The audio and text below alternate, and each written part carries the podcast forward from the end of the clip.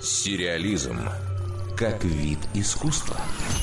На канале «Россия» громкая премьера. Новый сериал «Преступление» – нуарный криминальный детектив в невыходящем из моды скандинавском стиле.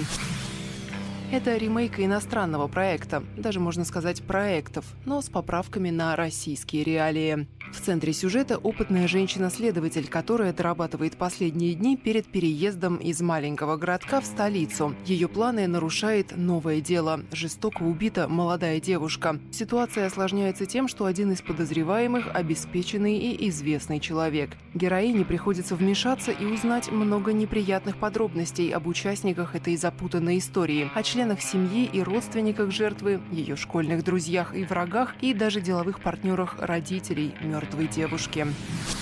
Десять лет назад стартовал сериал «Убийство» совместного производства Дании, Швеции и Норвегии. Он получил высокие оценки критиков и зрителей. На IMDb средний балл почти 8,5 из 10 возможных. Потом его сюжет с небольшими изменениями был адаптирован в США и собрал у экранов несколько миллионов человек. И снова более 8 баллов. Теперь пришло время узнать, как сценарий, над которым явно витает дух Лоры Палмер, адаптировали в нашей стране.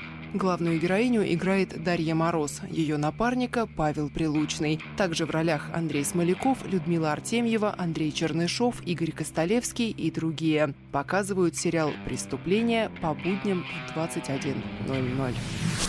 Дарья Никитина, специальный корреспондент Радио России «Культура».